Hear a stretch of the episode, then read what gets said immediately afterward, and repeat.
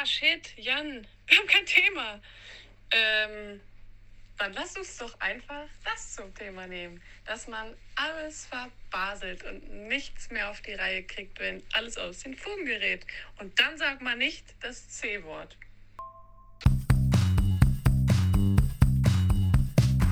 Fee versus König. Fee versus König. Fee versus König. Hallo Jan. Okay, sind wir.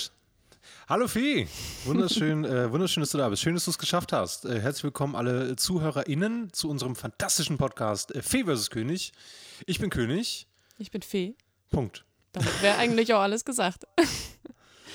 ja, Äh, ich, wir haben kein Thema. Vielmehr haben wir das Thema, das ich vergessen habe, mir ein Thema auszusuchen. Und ähm, das nehmen wir einfach mal zum Anlass, das als Thema zu nehmen. Finde ich fantastisch. Genau, es geht, es geht so ein bisschen um Improvisation, es geht auch um die aktuelle Zeit. Wir haben ja immer noch die Auflage, es gibt ein paar Worte, die man nicht sagen darf. Also eigentlich alles, was mit der aktuellen Zeit zu tun hat. Viruslast zu tun hat, möchte Du ich hast da sagen. ein Wort gesagt, das darf man nicht sagen. Last. Nein, das davor. Achso. Aber wolltest du mich Ja, jetzt schön mit reinreiten? Okay, äh, also Das ist noch Hola. findest du? Ja. Ich hätte jetzt gerne Publikumsabstimmung.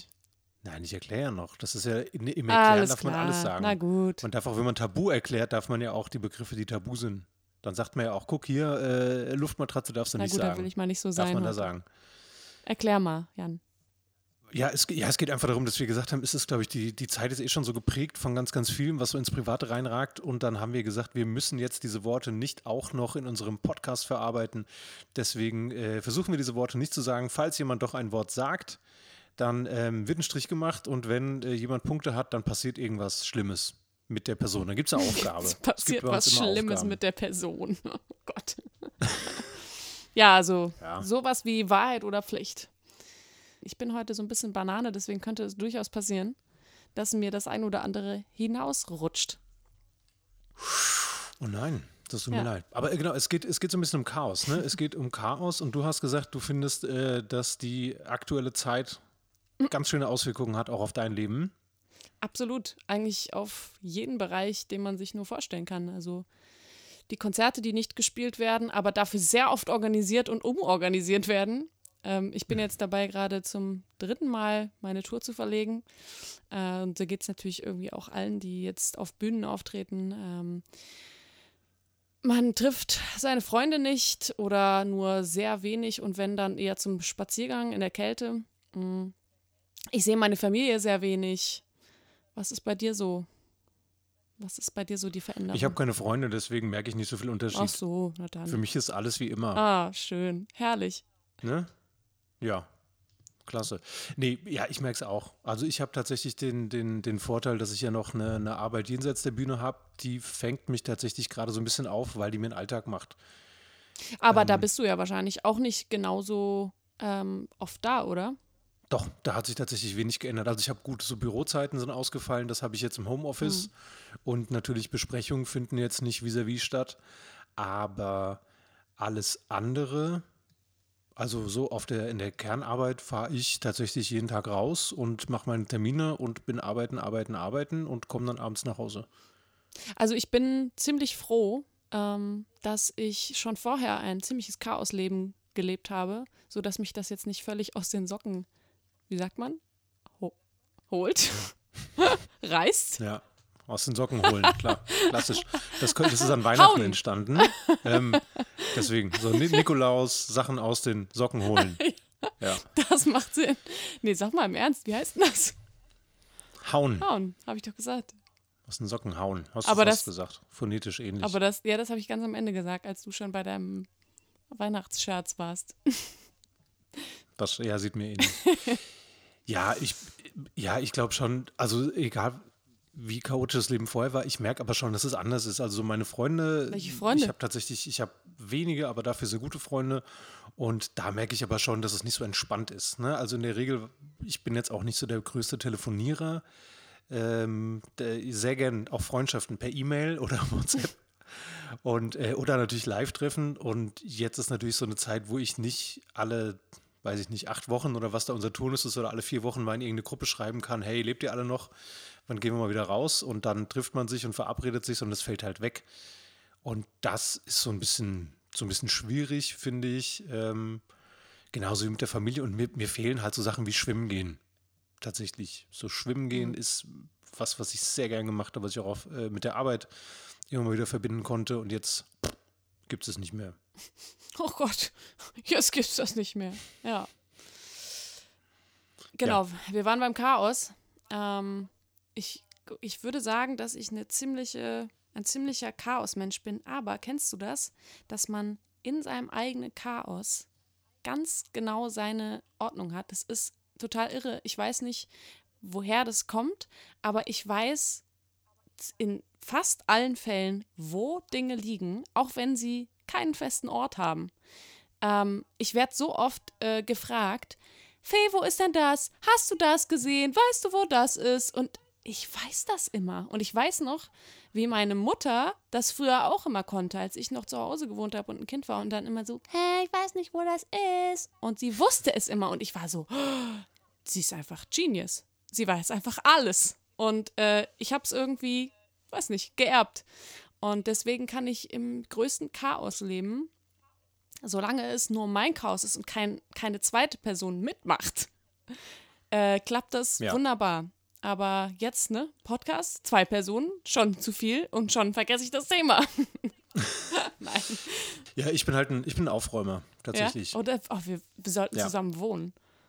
Ich bin tatsächlich, ich, doch, ich, ich habe so, eine, ich hab so eine Grundordnung, ich bin chaotisch in ganz anderen Bereichen. Wo denn?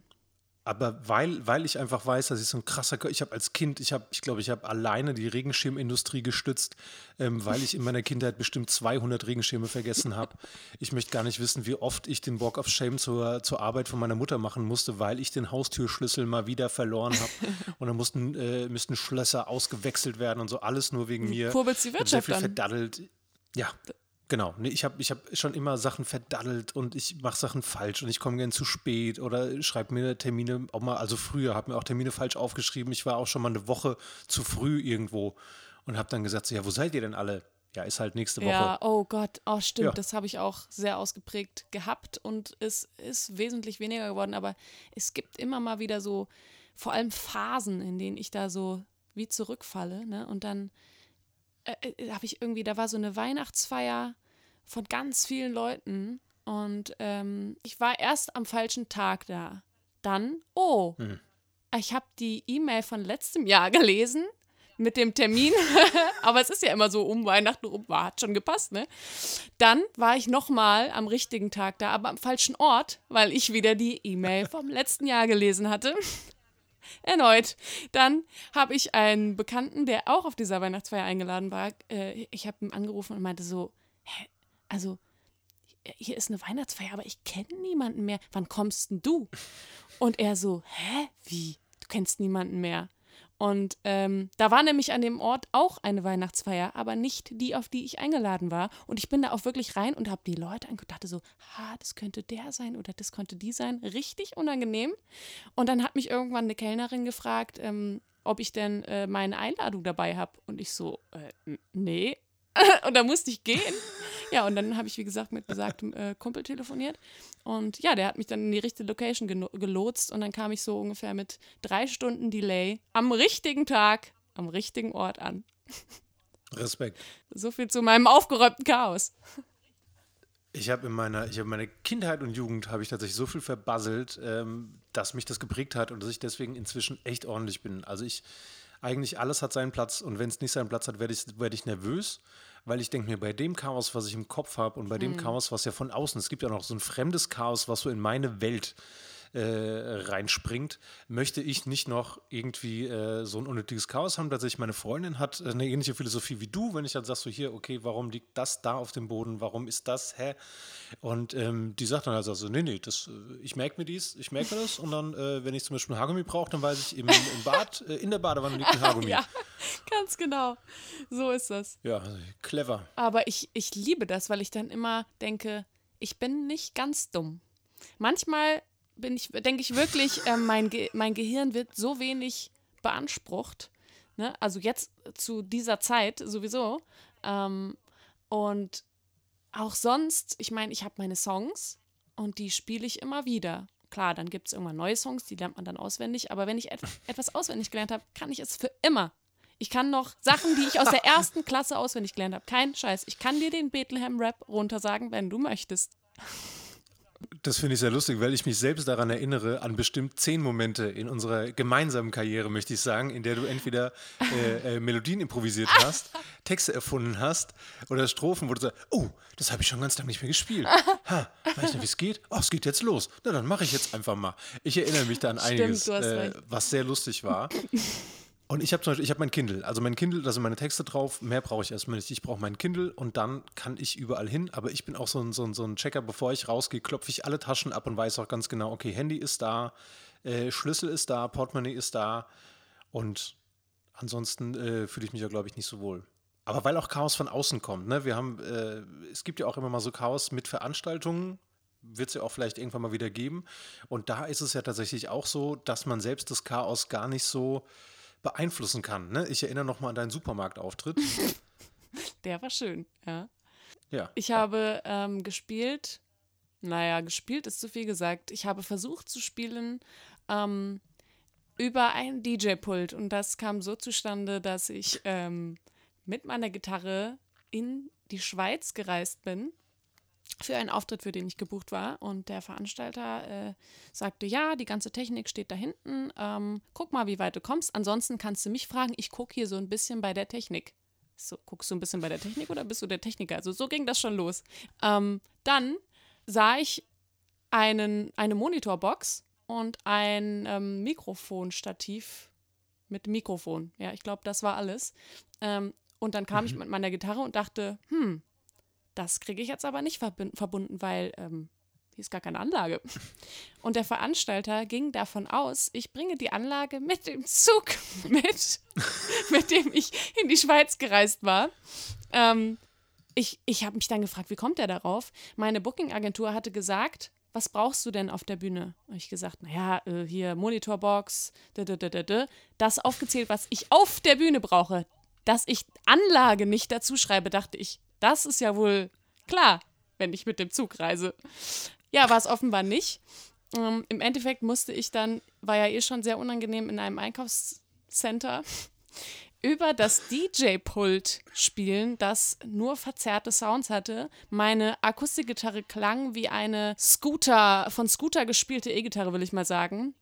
Oh Gott. Ja, dann äh, war noch ganz toll, dass ich vor zwei Leuten gespielt habe, weil die haben gesagt, ach ja, es wäre schön, wenn du anfängst zu spielen, wenn die Leute reinkommen. Ich dachte so, ja, ein bisschen unangenehm, aber machst du mal. Aber die Leute standen nicht Schlange, sag ich mal so. Zwei kamen rein, die hatten gewartet, die waren wegen mir da. Der Rest trudelte so nach einer Dreiviertelstunde langsam ein, ging dann erstmal zur Bar und nahm sich ein Getränk. Dann war mein Auftritt vorbei und der Veranstalter so, wie? Das war's schon? Ich so, ähm, ja, ich habe ja jetzt eine Stunde gespielt, so wie vereinbart. Ähm, ich gehe dann jetzt mal ins Hotel. Tschüss.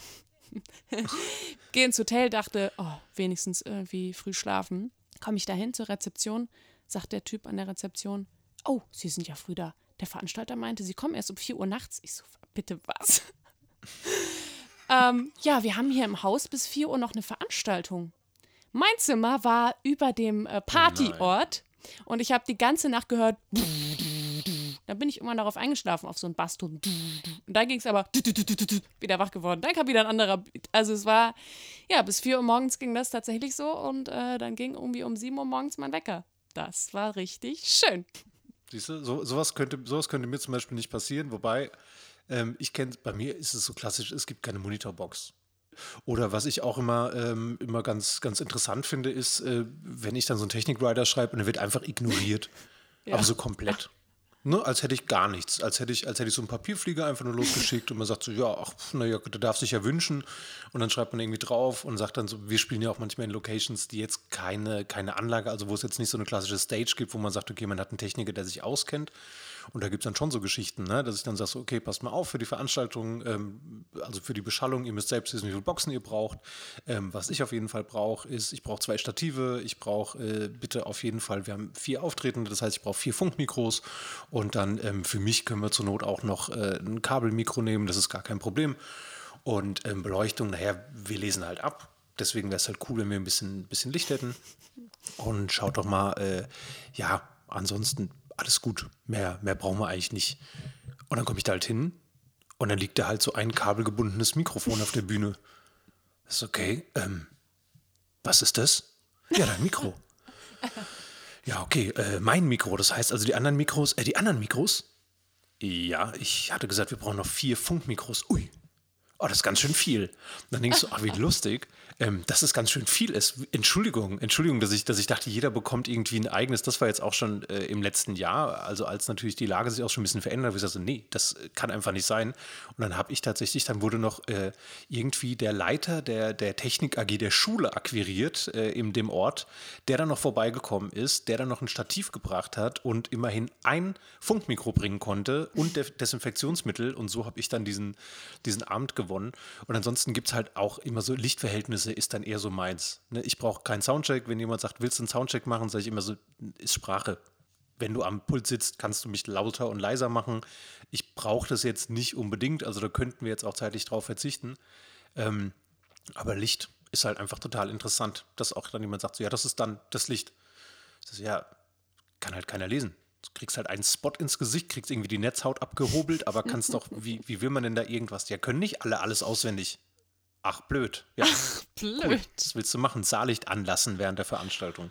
Also, das sind so Sachen, die, die ich dann habe, tatsächlich. Ja, aber ich bin auf jeden Fall immer sehr neidisch auf euch äh, Poetry SlammerInnen, ähm, dass ihr einfach in Anführungsstrichen nur euren Text braucht. Ein, ähm, mhm. Ich habe auf meiner Gitarre manchmal so meine Setlist oben kleben, so dass ich die dann, wenn, das kann dann nur ich selber sehen. Ich gucke da so drauf und dann kam mal, ähm, genau, ich habe ein Konzert gespielt und nach dem Konzert hatte ich so ein Interview und ähm, der Moderator des Interviews hat, hat dann direkt festgestellt, ha, da hattest du ja einen Spickzettel.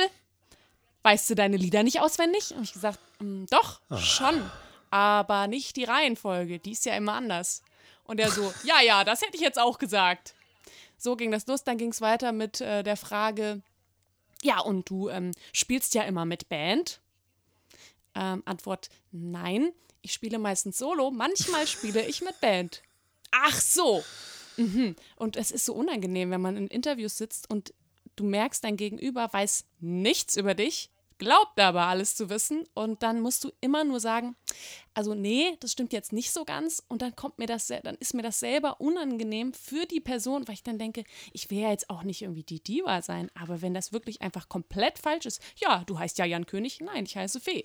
Also, ähm, kann man Ach, dann auch schwierig so stehen lassen. Ja, also ich habe da, ich habe mit den Personen habe ich null, habe ich null Mitleid, weil ich finde allein so diese übermotivierten, sehr, sehr überselbstbewussten ModeratorInnen, da könnten wir, glaube ich, nochmal eine eigene Podcast-Folge machen. Ich finde das unangenehm. Also ich finde, Improvisation ist überhaupt nicht schlimm. Also ich bin selbst auch so, ich kann total gut improvisieren. Ich bin schon in sehr vielen Prüfungen oder ähnlichen Situationen sehr schlecht vorbereitet gewesen, ohne dass es irgendjemand gemerkt hat. Ähm, und habe das dann erst danach zugegeben, wenn überhaupt. Ich habe auch noch ein paar Geheimnisse, da habe ich noch überhaupt nicht zugegeben, dass ich mich nicht vorbereitet Willst habe. Willst du mir was sagen? Ähm, das finde ich auch überhaupt nicht schlimm, aber ich finde, dann kann man auf so eine Person so ein bisschen zugehen. Also ich wäre als, als, als Moderator, wäre es mir mega unangenehm, ähm, wenn da irgendjemand auftritt und ich sagen würde, ja, äh, aber normalerweise äh, sitzt du doch auf einem grauen Pony, wenn du singst und die Person guckt mich halt an und sagt, äh, was? Äh, Entschuldigung, wer sind? Ja, also eigentlich äh, singst du ja auch äh, normalerweise immer auf Serbisch, oder? Ich komme aus Frankreich. Ja, das hat mich auch gewundert. Also das, das wäre mir, glaube ich, krass unangenehm, wenn ich so schlecht vorbereitet wäre. Und ich finde, wenn, wenn dann so Leute kommen, das, da hatten wir ja auch schon Erfahrungen, ne? also zum Beispiel beim Radio oder so, dass man da sehr selbstbewusste ModeratorInnen hat und dann komme ich mir so vor, als wäre ich einfach nur so eine Leinwand, auf die die halt ihre Farbe klatschen mhm. wollen und äh, denke mir dann so, ey, warum das Interview, da geht es doch gar nicht um mich oder um uns, sondern es geht doch nur darum, dass du zeigst, was du für ein geiler Mensch bist ähm, und das finde ich nervig tatsächlich. Das finde ich nervig. Das, da lasse ich Leute auch ganz gerne mal auflaufen oder schweig auch mal äh, oder so. Damit kann ich immer so ganz schwer umgehen. Ich finde, das ist frech einfach.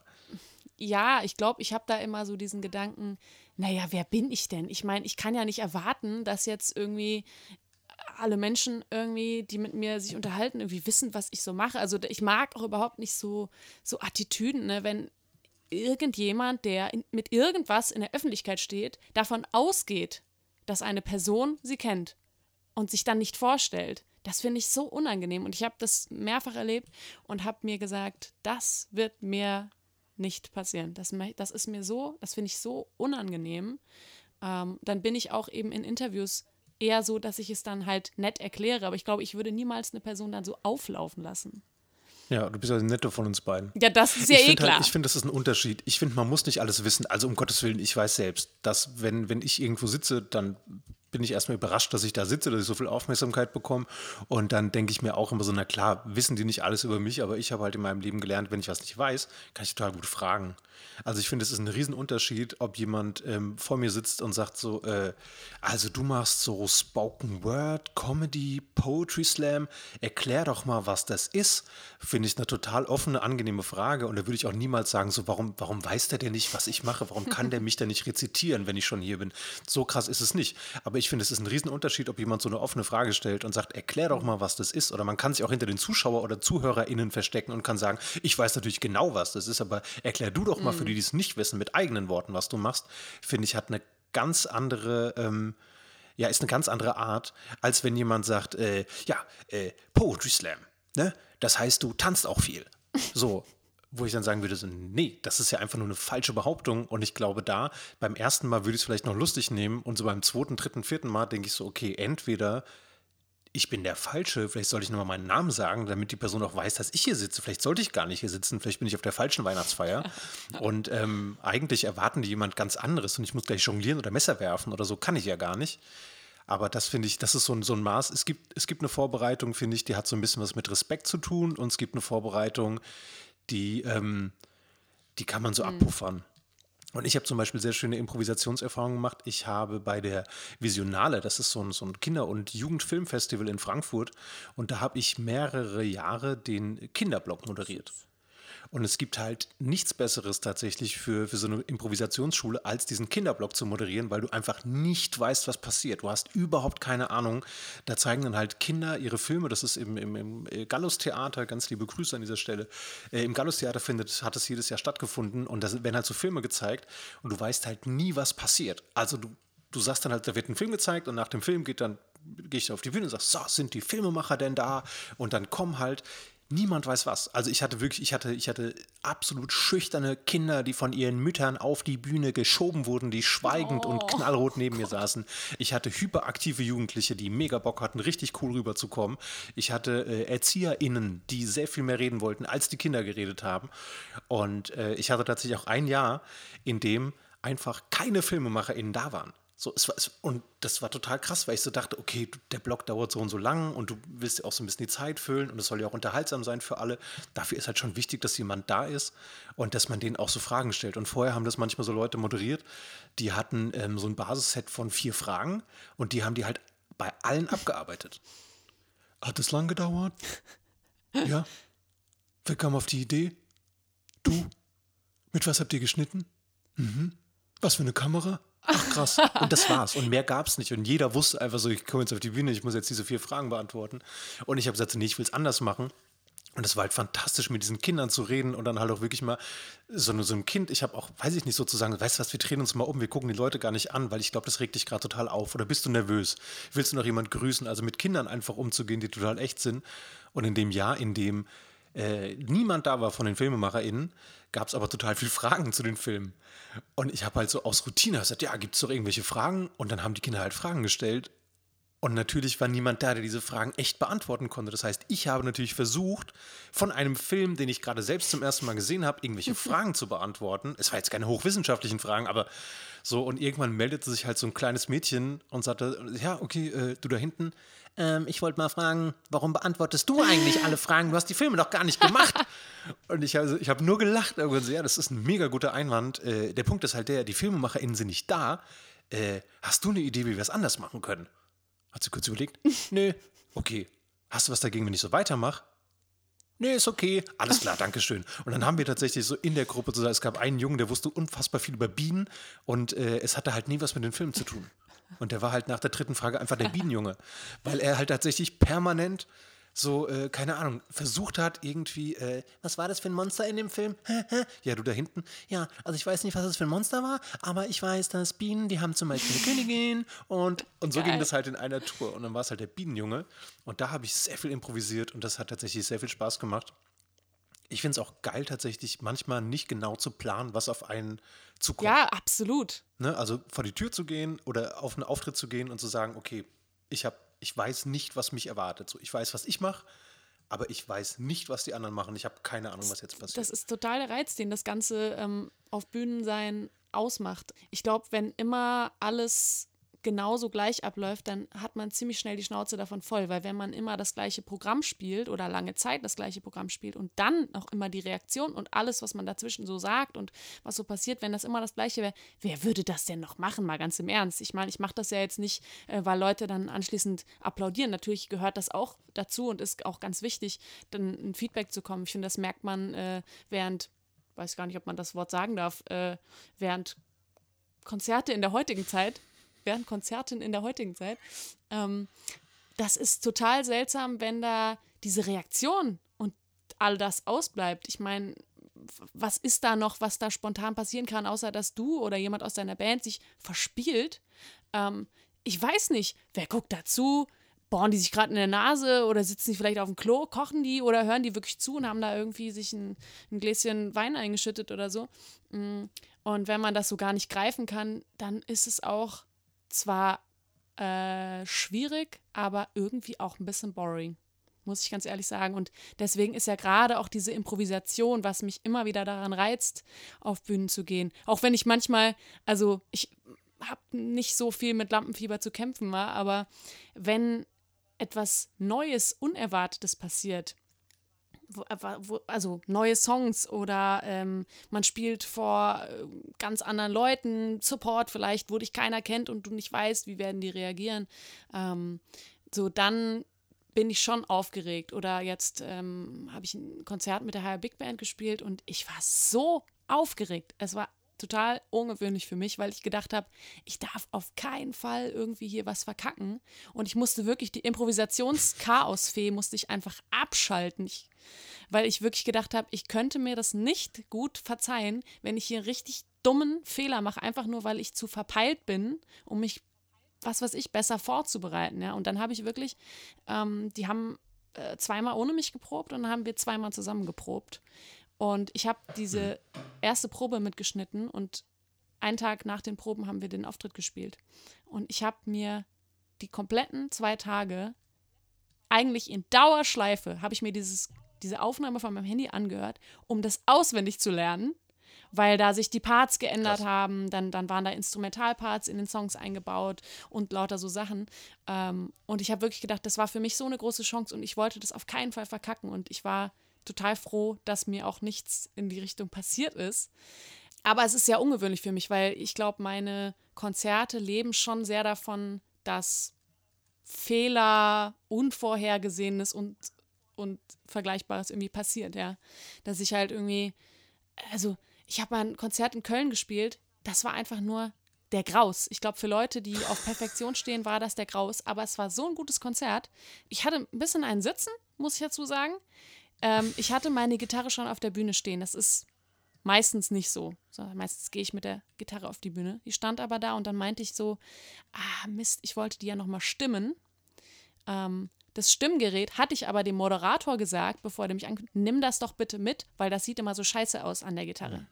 Und dann stand ich da mit einer tatsächlich sehr verstimmten Gitarre. Und ich kann, muss ich gestehen, nicht gut nach Gehör stimmen. Und ähm, naja, musste es halt versuchen, weil ich habe zum Moderator gesagt, ich habe den gerufen auf der Bühne, hey, ähm, kannst du nochmal wiederkommen? So, aber der war schon dabei, sich irgendwie einen reinzukippen, hat mich nicht gehört und dann musste ich es halt irgendwie durchziehen.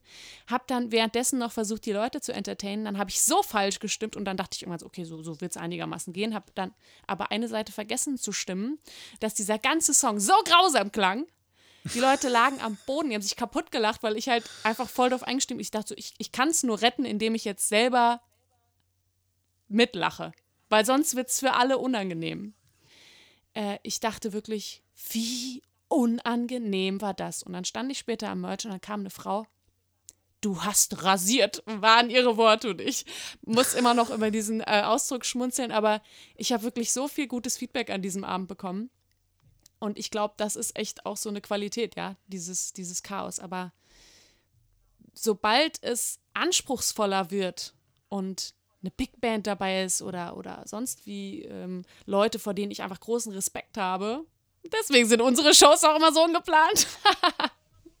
Nein. Ähm, Ja, vielen Dank. so, dann, dann bin ich auf jeden Fall nervöser.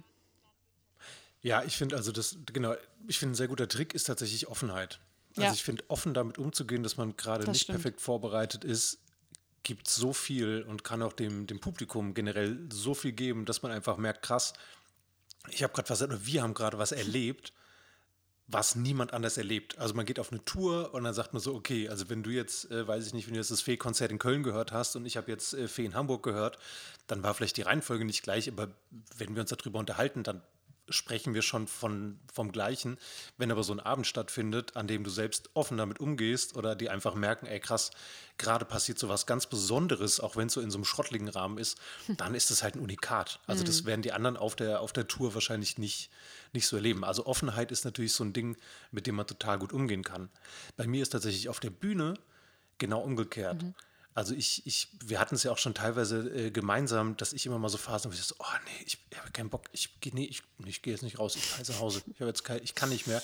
Ich halte mich tatsächlich sehr daran fest, dass ich sage, ich lese Texte ab. Niedrigschwelliger geht es nicht. So im, ich kann im Poetry Slam niedrigschwelliger kann ich es nicht machen. So ich muss die selbst lesen. Geschrieben habe ich die ja schon.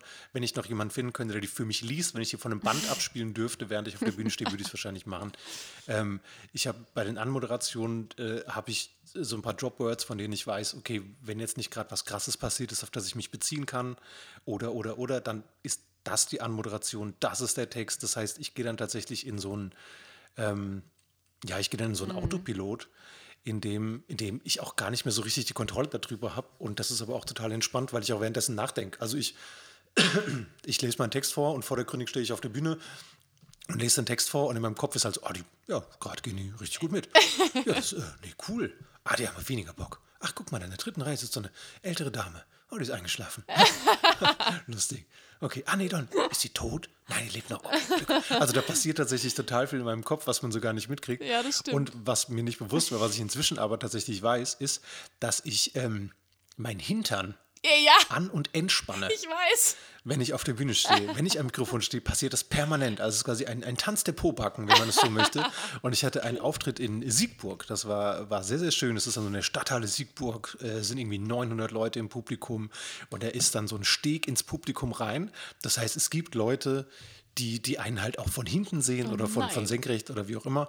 Und ähm, da ist es mir tatsächlich passiert, dass dann in der Pause ein Typ zu mir kam und meinte so, hier, ich wollte dir nur sagen, ich habe den Text mega gefeiert, ich fand es total cool, was du so gemacht hast, aber ich konnte mich halt nicht konzentrieren, weil ich habe angefangen, dir auf den Hintern zu gucken. Ich bin heterosexuell, alles gut, ich hab, es ist mir einfach aufgefallen, ich habe angefangen, dir auf den Hintern zu gucken, ich konnte nicht mehr wegschauen, weil du einfach permanent mit deinem Hintern gewackelt hast und ich konnte mich nicht mehr auf deinen Text konzentrieren und ich habe das nicht gemerkt, aber ich wurde seitdem schon mehrfach darauf aufmerksam gemacht, Ja, dass ich das ich, wohl mir tue. ist das auch schon aufgefallen, Jan.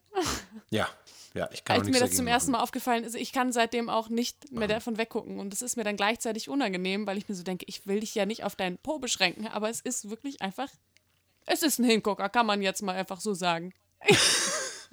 Ja, das, das, das Lustige ist, äh, guck mal, so rum ist es überhaupt nicht schlimm, aber das ist auch so eine Sache in Moderation. Ich hatte das direkt ganz am Anfang, ähm, als wir moderiert haben, und es ist ja oft gewünscht bei so, so Slam-Moderationen, dass die ModeratorInnen auf der Bühne sitzen. Warum auch immer, damit die merken, dass wir uns nicht betrinken oder damit keiner wegrennen kann während der Show, ich weiß es nicht. Es ist auf jeden Fall, alle finden es toll zumindest viele und gerade die, die VeranstalterInnen sagen, ach, das ist doch klasse, wir haben euch eine Couch auf die Bühne gestellt oder, oder, oder. Ähm, es ist halt dann keine Entspannungszeit, sondern ich sage dann, okay, ich bin jetzt permanent auf der Bühne und da war tatsächlich eine der ersten Fragen, die ich mir gestellt habe, so wie, wie kann ich es schaffen, auf dieser Bühne zu sein, ohne dass es aussieht, dass ich A, PoetInnen auf den Hintern schaue, ähm, weil du guckst halt einfach, du guckst geradeaus. Also ich, ich sitze ja auch gerade. Es wäre ja auch super unhöflich, mit dem Rücken zum Publikum zu sitzen oder zu der, zu der Person, die gerade performt. Das heißt, ich gucke gerade und dann, wenn ich auf den Boden gucke, dann sieht es aus, als würde ich auf den Hintern gucken. Ähm, wenn ich, wenn ich äh, gerade ausschaue, sieht es aus, als würde ich auf den Hintern gucken. Wurde ich schon mehrfach drauf angesprochen. So, äh, hast du ganz schön abgecheckt. Ich sag, nee, das ist einfach, Ja. ich kann nichts dagegen machen. Und deswegen gucke ich tatsächlich jetzt immer so ein bisschen schräg nach oben und ähm, habe mir aber auch dann so eine Mimik angewöhnt, weil ich so dachte, ich, es darf jetzt aber auch nicht so aussehen, als würde mich der Text langweilen, weil selbst wenn da Texte, die ich zum zehnten Mal höre, die total cool sind und ich denke gerade drüber nach, was ich äh, morgen einkaufen muss oder was ich übermorgen zu Abend esse, dann sieht es halt aus, als würde mich der Text hart langweilen. Und auch da habe ich mich darauf vorbereitet, indem ich so einen gewissen Gesichtsausdruck habe, der einfach Neutralität ausstrahlen Das soll. finde ich aber auch echt ähm, bei Slams, ich habe das noch nie verstanden. Ich finde das nur unangenehm, sowohl wenn man selber am Mikrofon steht und hinter einem sitzt jemand auf Arschhöhe. Das finde ich unangenehm. Und ich finde es auch unangenehm, auf der Couch zu sitzen und derjenige zu sein, der auf Arschhöhe sitzt, ja. Also ich, ich checke dieses Prinzip nicht. Ähm, ich meine, bei, bei Musikern ist es auch nicht so, ja. Also warum ist das Das wäre mega schräg. Es wäre mega schräg, wenn bei jedem Konzert einfach hinten auf so einer Couch Genau. irgendein Dude sitzt, der einfach, der einfach genau. der Band dabei ja, zuguckt, wie sie gerade spielt. das? Ich weiß Ja, es nicht, aber es naja. ist tatsächlich gang und gäbe. Es passiert super oft und dann auch Leute, die, die sich so peripher mit Slam beschäftigt haben. Ey, wollt ihr auch eine Couch auf der Bühne? Nein, wir möchten gehen. Wir möchten gehen können, bitte. Das ist das Beste. Wir kommen dann auch wieder, versprochen. Und wir sind nicht vollgelötet. Ja. Also ich habe ich hab tatsächlich so im Kern, ich kann das sehr gut unterscheiden. Es gibt Sachen, da bin ich, äh, da bin ich sehr chaotisch, da finde ich es auch total gut. Das, was du vorhin gesagt hast, dass es eben nicht das Gleiche ist. Also, dass es anders ist. Dass ich weiß, ich kann ein bisschen improvisieren, das heißt, es ist nicht so vorausschaubar, ich werde nicht so schnell auftrittsmüde. Das merke ich dann auch, wenn ich so ein, so ein, so ein Set habe beim Slam. Manchmal ist es dann vier Texte und dann habe ich so ein Set von vier Texten und diese vier Texte, die äh, lese ich dann, weiß ich nicht, hundertmal in einer verschiedenen Reihenfolge und da gibt es dann schon so Phasen, wo ich dann irgendwann so denke, oh, Ja.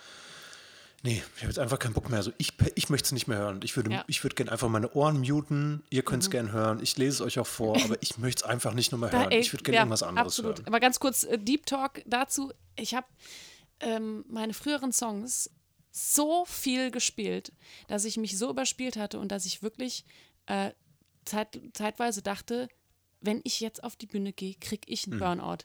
Kein Scheiß. Und dann lag ich teilweise fertig angezogen mit Jacke und allem, so, so dass man aus der Haustür geht, lag ich auf dem Bett und habe gedacht, ich kann nicht. Ich kann da jetzt nicht hin. Das macht mich irre.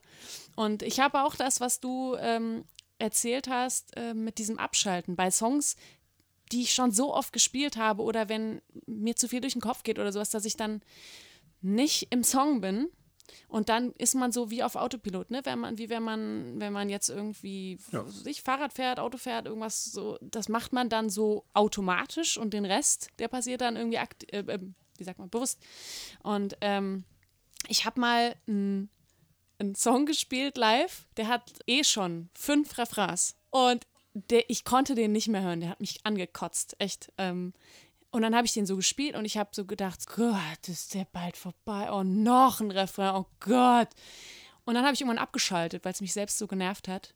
Und dann kommt nämlich so ein leiser Refrain und danach kommt noch mal, kommt noch mal ein doppelter lauter. Und habe ich den leisen gespielt, den doppelten lauten, habe mir aber selbst nicht mehr zugehört, habe dann wieder den leisen und den doppelten lauten und merkte so, wieso sind die eigentlich alle so gelangweilt? Hä? Und komme so zurück in die Realität und merke so, ich spiele immer noch diesen Song. Wie viele Refrains habe ich denn jetzt schon gespielt? Ich war doch schon längst beim Breakdown. Wie oft habe ich den jetzt schon gemacht? Ähm, ich, äh, ich weiß es im Endeffekt nicht, aber ich habe mindestens acht Refrains gespielt. und dann habe ich gedacht, ey, Fee, du musst dir echt besser zuhören. Oder, und das ist jetzt mein neuestes Ding, das ich jetzt zum Glück äh, mit dem neuen Album machen kann, ich streich gnadenlos Songs, auf die ich keinen Bock mehr habe. Und ich denke mal, irgendwann wird die Zeit kommen, dass ich wieder ähm, Lust auf die Songs habe, wenn einfach ein bisschen Zeit vergangen ist. Das liegt ja nicht daran, dass ich jetzt den Song scheiße finde oder so, sondern einfach, es ist einfach zu viel. Und ich frage mich dann echt, wie ist das so mit so Leuten, die so, so One-Hit-Wonders Wonder hatten, äh, One- One-Hit-Wonder sind. Naja, also so einen großen Hit haben, den jeder auf einem Konzert hören will. Das heißt, die spielen auf jedem Konzert diesen einen Song. Wie furchtbar muss das sein? Ja. Oder ist das so, dass man dann denkt, wow, diesem Song habe ich so viel zu verdanken und dass man dann, also, das frage ich mich echt manchmal. Ja, ich, also ich könnte mir halt vorstellen, dass man A, glaube ich, gehört es zum Handwerk. Das ist dieses, dieses Handwerkliche, von dem wir immer reden, dass das von außen, wir haben es ja auch, wenn wir Fragen gestellt bekommen, äh, kann man davon leben? Wie viel Geld verdient man denn da? Wollt ihr nicht mal was Richtiges arbeiten? Und das, das wirkt dann so, als wäre das alles nur Genuss. So, ne? Als, hätte, als hätten wir irgendwie rausgefunden, so du bist auf die Welt gekommen und die Nachgeburt war eine Gitarre. Ich bin auf die Welt gekommen und da kam direkt ein Textbuch mit und dann sagen wir, ach, wir machen nur das. Aber ich glaube, das ist die Arbeit, dass man da manchmal auch Sachen liest ähm, oder auch spielt, auf die man nicht mehr so Bock hat. Ich glaube, man kann die auch noch mal ähm, verändern. Also das ist ja sowas, weswegen ich ja einfach diesen Traum habe, auch mal, äh, auch mal Musik zu machen oder mal mit jemandem auf der Bühne zu stehen, wirklich Songs zu schreiben und so, weil ich denke, man kann ja auch Songs so ein bisschen verändern, so die Ärzte, ne? Ich bin ein riesen Ärzte-Fan und da ist ja auch so, dass die dann die Texte permanent verändern, während sie das live spielen, einfach irgendwelche anderen Texte oder ich glaube, man kann auch überlegen, dass man ähm, Instrumente nochmal ändert oder Arrangements. Ich glaube aber tatsächlich, dass es so eine, so eine Halbwertszeit gibt und ich merke das aber bei meinen Texten auch nicht für alle. Das kann ich mir auch vorstellen, weil ich habe ich hab so ein, zwei Texte, bei denen ich tatsächlich sagen würde, die habe ich geschrieben vor sechs Jahren und die lese ich immer noch gerne. Also nicht, nicht permanent, aber die lese ich tatsächlich immer noch gerne. Oder wenn es irgendwie passt, dann denke ich mir noch so, ah cool, okay, doch du liest den nochmal, obwohl ich die eigentlich auswendig könnte. Ich müsste die nicht mehr ablesen. Und ich habe andere Texte, die habe ich halt 20 Mal am Stück gelesen und sage, nee, ist jetzt auch egal, wie erfolgreich das ist, aber ich habe da jetzt einfach keinen Bock mehr drauf. Und mir ist noch eine schöne Geschichte zum Improvisieren eingefallen. Und zwar habe ich eine Anfrage bekommen. Ähm, das war in, in Wetzlar, hat mich ein Kollege angeschrieben, total nett, und gemeint, ja, hier, da und da, und willst du, äh, willst du da auftreten, hast du Bock? Und ich habe sofort zugesagt, ja, na klar, mega Lust, ähm, alles gut, cool, cool, cool. Und so zwei Wochen bevor die Show anfing, ähm, habe ich dann mal den Veranstaltungshinweis gelesen und das war ein Slam im Dunkeln. Und dann dachte ich schon so, okay, Slam im Dunkeln. Naja, fragst du mal nach, habe ich ihm nochmal geschrieben, hab gemeint so, hier, äh, ich habe gesehen, Slam im Dunkeln. Ja, ja, genau. Ähm, was heißt das denn? Naja, es ist halt stockdunkel. Ja, äh, und für uns dann nicht. Doch, doch, na klar, alle sitzen komplett im Dunkeln. Ähm, äh, okay, die anderen, die du eingeladen hast, die performen alle auswendig. Ja, na klar, ist ja auch im Dunkeln. Du weißt aber schon, dass ich im Kern vorlese. Ja. Kann ich dann vom Kindle lesen oder vom Handy oder so? Nee, das wäre doch kacke, dann ist ja nicht mehr dunkel. Ich kann meine Texte nicht auswendig. Ja, das ist schlecht. Was soll ich denn da machen? Ja, keine Ahnung, aber das wird bestimmt lustig. Und dann musste ich mich tatsächlich, es war ein Riesenstress, ich habe mir Sprachaufnahmen von den Texten, die ich da machen wollte, habe ich mir Sprachaufnahmen gemacht. Ich habe im Auto diese Sprachaufnahmen gehört. Ich habe, bevor ich eingeschlafen bin, diese Sprachaufnahmen angemacht. Ich habe, wann immer ich saß, mein Umfeld war völlig genervt, weil ich permanent diese Sprachaufnahmen gehört habe. Und es war so ein Stress für mich, das auswendig zu lernen, weil ich so dachte, selbst wenn du auf dem Slam auftrittst und du möchtest einen Text auswendig präsentieren, dann hast du den einstecken und wenn es nicht klappt, ist es zwar unangenehm, aber dann ziehst du den einfach nur aus deiner Hosentasche und du kannst ihn vorlesen. Im Dunkeln ist Und halt vorbei. lief's? Gut. Ich habe mich tatsächlich nicht verhaspelt, aber ich war mega aufgeregt. Ich war super, super nervös, aber ich war sehr froh. Als es vorbei war, fand Ja. ich die Erfahrung total geil. Ich hätte die halt kein zweites Mal machen Das müssen. ist echt, äh, das ist echt so, ne? Ähm, ich auch vor dieser Big Band Sache, ich habe das so viel gehört und ich habe wirklich gedacht, die an diesem Moment, da muss es alles klappen. Alles. Ja. Und es war echt viel. Wir haben Ja. eine Dreiviertelstunde oder Stunde oder irgendwie sowas gespielt und ähm, zudem waren es neue Songs. Ähm, klar, irgendwie, ich kann die auswendig, aber ich habe ja noch nicht die Chance gehabt, die jetzt äh, öfter mal auf der Bühne zu präsentieren, weil das Album ja im Dezember 2020 kam und seitdem ja nicht mehr wirklich Ja. mit Konzerten war. Mm. Und Wieso nochmal? nix. Habe ich was gesagt? Nee, ne? Okay, gut. nee, nee. aber es ist immer knapp. Ja, auf jeden Fall ähm, habe ich dann auch so gedacht, oh, fuck, das muss funktionieren. Und dann, als es funktioniert hatte, ist mir so ein Stein vom Herzen gefallen und gleichzeitig habe ich gedacht, yes, jetzt kann ich das löschen, jetzt muss ich mir das nie wieder anhören. Das ist so ein herrliches Gefühl, wenn man sowas dann auch abgehakt hat, ja. Aber denkst du dann auch über die Sachen nach, die schief gehen können? Während des Konzerts, meinst du? Nee, im Vorfeld. Absolut. Ich habe so, also äh, bei einem Song musste ich anfangen. Und ähm, der Ablauf war so, ähm, ich hatte halt vereinbart, zu welchen Songs ich was sage. Und ich überlege mir sowas vor meinen Konzerten sonst nie. Und da wollte ich das bewusst auch so ein bisschen kleiner halten. Ne? Und auch Livestream, du weißt nicht, wie redest du mit den Leuten. ähm, hören die überhaupt zu? Haben die Bock? Und dann warten so viele, ja. Und ich habe einen Ton bekommen, der sozusagen der Anfangston war vom nächsten Song. Dann habe ich eine Ansage gemacht und dann sollte ich loslegen auf den Ton. Ähm, merk dir mal, während du eine Ansage machst, den Ton. Und man muss dazu sagen, ich habe es in jeder Probe auch verkackt. Plus ähm, ein Song, der ist normalerweise auf dem Album nur mit Gitarre und Gesang. Und da waren, das ging irgendwie los mit äh, einem Drum-Intro und dann kam, glaube ich, Rhodes rein. Ja, auf jeden Fall klang alles komplett anders, sodass ich den Song nicht erkannt habe am Anfang. Aber der klang ganz ähnlich zu einem Song, den ich mit meiner früheren Band hatte. Und dann fiel mir immer der Song ein. Dann kamen so diese Töne und ich dachte so, da, da, da, da. Hä, nee, warte mal. Hä? Falsche Band, falsche Zeit, falsche. Wie, wa, wie geht der Song? Ich habe keine Ahnung, wie der Text geht. Wie heißt der Song? Wer bin ich überhaupt wirklich? Dann stehst du da wie Ochs vom Berg und denkst dir, ich weiß gar nichts. Und ich habe mir wirklich ähm, eine sehr lange Liste gemacht, einen Spickzettel, bei, bei dem ich beim Konzert auch auf der Bühne dabei hatte und habe mir so aufgeschrieben, seltsames Drum-Intro, so, dann passiert das und das, dann kommt ein Solo von dem und dem Instrument und ich habe wirklich gedacht, im Zweifel gucke ich einfach ständig auf diese, auf diese Liste. Ich habe tatsächlich nur zweimal drauf geguckt, um mich abzusichern. Also Ja. ich hatte das Aus Auswendiglernen über zwei Tage hat offenbar gereicht und die Nervosität natürlich auch. Das muss man auch sagen. Ich stelle mir halt vor, du bist, du bist irgendwie in der, in der Big Band, das sind Profimusiker und alle freuen sich, wenn die mit dir arbeiten können und du bist mega geil. Und dann guckst du einfach auf diesen Zettel und da steht Ja. so, seltsames Drum-Intro, der fette Kerl, der fette Kerl spielt Trompete. So, und du liest, nee, so, ah, so, so nimmt sie uns also ja, ich wahr. hoffe, es hat niemals jemand diesen Zettel gelesen. Ich habe sogar tatsächlich noch mit den Kameraleuten geklärt, sag mal, lauft ihr hinter mir lang? Weil ich habe gedacht, wenn die Leute das lesen können, Mhm. was da steht, wie unangenehm ist das? Und die haben Ja. gesagt, nee, nee, wir laufen zwar da lang, aber nicht so, dass man da auf, dein, ähm, auf deine Notizen gucken kann. Nee, aber ähm, ich finde, Nervosität äh, hilft auch, ähm, besser zu sein. Ja, voll, das ist ja auch so das Komfortzone-Modell, ne? Im, also es gibt einfach, es gibt deine, deine Komfortzone, in der ist alles, was du kannst. Und dann gibt es diese Lernzone und dann gibt es die Panikzone. Und in der Panikzone passiert gar nichts mehr. Also wenn, wenn du wirklich Panik hast, wenn du merkst, du bist auf einem Konzert ohne deine Gitarre, dann äh, und du kriegst die kalte Panik, dann wirst du nichts mehr daran ändern können. Aber in dieser Lernphase ist genau das. Ne? Es ist unangenehm, aber du gehst stärker äh, daraus hervor. So, da habe ich auch noch äh, eine, eine schöne, also schöne- doch habe ich auch noch eine Erinnerung. Und zwar war das, äh, ich stelle mir sehr genau vor, was schiefgehen kann. Also ich habe ich hab das, wenn du mich fragen würdest, wenn, wenn mir jemand sagt, na komm, was soll schon schiefgehen, dann kann ich ein Referat halten. Und zwar kein Impulsreferat, sondern kann ich dir wirklich von A bis Z, ich kann dir genau sagen, was schief geht und was nicht mehr abzufedern ist.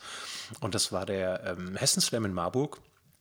Und ich war da, ich war da im Finale und ich hatte halt, es stand natürlich schon fest, welchen Text ich mache. Ich konnte ihn auch nicht mehr ändern. Das war jetzt alles schon so gesetzt und es war halt ein sehr, sehr plumper Text, der schon auch lustig war. Hm, ja.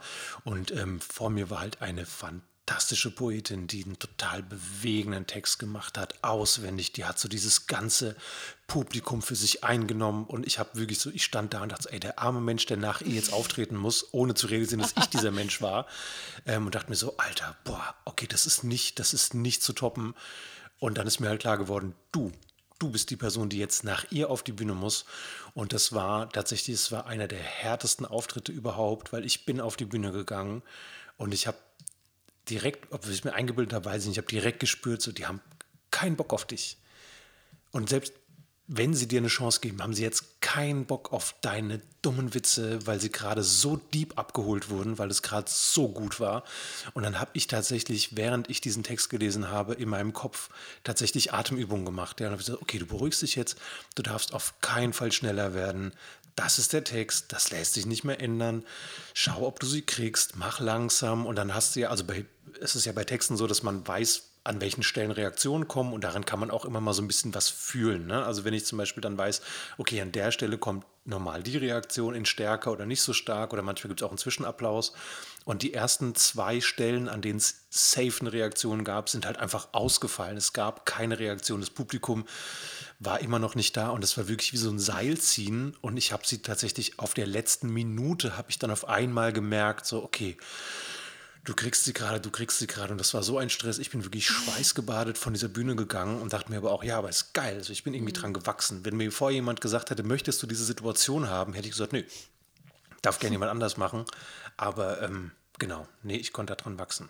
man lernt ja auch äh, an, anhand von solchen Situationen. Ich ähm, habe ein äh, Konzert gespielt und ähm, ich hatte bei dem einen Song, den ich da im Set hatte, habe ich öfter so ein Feature gemacht mit einem Freund von mir und der war an dem Abend auch da, weil der auch gespielt hat, meinte ich so, ach, wollen wir spontan das Feature machen? Und er so, ach, irgendwie, nee, ich pf, bin heute ein bisschen müde, ich, ich weiß den Text nicht mehr so ganz. Und ich so, ah ja gut, egal. Hab den dann alleine machen wollen und ich weiß nicht, was da los war, aber ich habe einfach den kompletten Aussetzer gehabt. Ich habe den kompletten Text vergessen. Ich habe den Song schon hunderte Male gespielt und auf einmal war er weg. Ich wusste noch die Melodie, ich wusste die Chords, aber ich hatte keine Ahnung vom Text. Und aber statt dass ich sage, ey Leute, ganz im Ernst, ich habe einfach den Text vergessen. Nein, ich habe es knallhart durchgezogen, mir was ausgedacht, das sich natürlich nicht gereimt hat, weil ich auch so spontan, ich bin nicht so der Impro-Reim-Freak, ja. Da, wenn, dann fällt mir Haus, Maus, Ja. Klaus ein und ich war so aufgeregt, weil ich so wirklich dachte, was, was, was, erzähle ich hier, ich singe gerade irgendwas. Es war so ein random Shit einfach nur. Und ich sah so meinen Kumpel im Publikum, der mich fragend mit großen Augen anstarrte und nach dem Konzert kam er zu mir und meinte so, naja, das ist ja gut, dass wir das Feature nicht gemacht haben, denn ähm, ich hätte den Text jetzt gar nicht mehr gewusst. Hast du den verändert? und äh, ich habe es einfach knallhart durchgezogen und ich habe einfach gemerkt, selbst sowas, man hält es aus. Man geht dann da durch und merkt, das ist richtig unangenehm und wahrscheinlich finden es alle scheiße, aber ey, du hast es durchgezogen. Ja, man kann im Nachhinein immer Ja. stolz drauf sein. Ne? Stimmt. Ich glaube, wir sind auch schon Richtung Ende. Haben, haben wir denn Tipps? Haben wir Tipps, wie man umgehen kann mit, äh, mit Chaos, mit, äh, mit Veränderung? Also ich finde auf jeden Fall, dass man sich versuchen sollte, nicht aus der Fassung bringen zu lassen. Ich glaube, das ist ein ganz wichtiger Punkt, weil dann fällt einem schon was ein. Ja, also ich glaube, wenn man dann in so Panik verfällt, in so Situationen, in denen man jetzt improvisieren muss, dann fällt einem auch nichts Gutes ein. Aber wenn man, ja, wie du ne, irgendwie tief durchatmen und sagen, okay, ich muss jetzt hier durch, keine Panik. Was ist das Schlimmste, das mir passieren kann? Und dann merkt man, so schlimm ist das nicht. Also guck mal, was wäre das Schlimmste gewesen in der Situation bei dir, bei dem, bei dem Slam, von dem du eben erzählt hast? Ja, die hätten es halt nicht toll gefunden. Ja, okay, davon geht die Welt jetzt auch nicht unter. Und ich glaube, wenn man sich Ja. das so ein bisschen vor Augen führt, äh, dann ist es auch immer wieder halb so schlimm. Ja, ich glaube, man kann sich selbst auch so ein bisschen davon befreien, dass man perfekt sein muss. Ne? Das hatten wir auch vorhin schon bei deiner komplett improvisierten äh, äh, Konzertgeschichte. Ich finde es völlig okay, auch darüber zu sprechen. Also ich finde, es ist völlig legitim, auf einer Bühne zu stehen und zu sagen, ich bin mega nervös. So, ich, ich bin gerade aufgeregt. Das, das kann man einfach machen. Ich glaube, das ist auch manchmal, man hat so eine, so eine, so eine Messlatte, äh, dass man irgendwie denkt, man müsste so, so, so maximal liefern und alles unter maximal ist nicht okay. Doch, wir sind Menschen. Es ist völlig in Ordnung, zu seinen Fehlern zu stehen. Es ist völlig in Ordnung, auch mal was zu machen, was nicht super geil ist. Ähm, das heißt nicht, dass man das nie machen kann. Das heißt auch nicht, dass das jetzt äh, äh, irgendwie, dass, dass endlich alle rausgefunden haben, dass man da gar nicht so gut drin ist, sondern man kann einfach auch sagen, ich bin gerade total aufgeregt. Ähm, ich mache das jetzt einfach. So, man kann sich da so ein bisschen, bisschen überwinden, finde ich. Man kann sich da so ein bisschen aus der Schuld nehmen, dass es immer perfekt sein muss, weil das ist dieses Instagram-Phänomen, was es ja auch in anderen Medien natürlich gibt, ähm, dass wir uns gegenseitig so eine Perfektion vorspielen, die aber für niemanden existiert. Und dadurch stützt sich das so. Also, also äh, jeder postet irgendwie total cool gefilterte äh, Fotos auf Instagram und wenn jemand scheiße aussieht, dann auch nur, um bewusst zu machen, dass er gerade scheiße aussieht. Aber die Menschen sind, es wird nicht so, es werden keine so normalen Dinge äh, abgebildet, sondern man, man, man illusioniert sich so, einen- so einen mega äh, aufgehübschten Alltag, was dafür sorgt, dass die anderen denken, ach krass, das ist der Alltag, dann muss mein Alltag damit mithalten. Dabei hat man die selbst ja auch schon gefaked. Und ich glaube, das gilt auch für alle Bühnenkünste, das gilt für alle Situationen, in denen man nervös ist. Ähm, ja, einfach machen. Und wenn es nicht so gut ist, dann ist es halt nicht so gut, außer man ist irgendwie Arzt. Dann könnte man damit jemanden töten, aber ansonsten wird man es wahrscheinlich überleben. Also ähm, ich glaube, so Bühnenauftritte, die für uns nicht so cool sind, wenn man da jetzt nicht gerade ähm, 30 Auftritte am Stück hart in den Sand setzt, dann glaube ich, geht es auch weiter und man wächst einfach auch an den Fehlern. Und es sind immer gute Geschichten. Das stimmt. Wenn man jetzt zurückschaut auf so eine Situation, in der man voll nervös war und voll im Chaos war und sich jetzt überlegt, es ist, es ist eine gute Story und man kann hinterher meistens drüber lachen. mit ein bisschen Abstand. Voll. Das war ein sehr schönes Schlusswort. Perfekt, äh, vielen Dank fürs Zuhören. Äh, bleibt dran, folgt uns auf allen digitalen Kanälen. Freut euch schon auf die nächste Folge von Fee vs. König. Äh, ich bin König. Ich bin Fee. Und Punkt. Tschüss. Tschüss. Fee vs. König.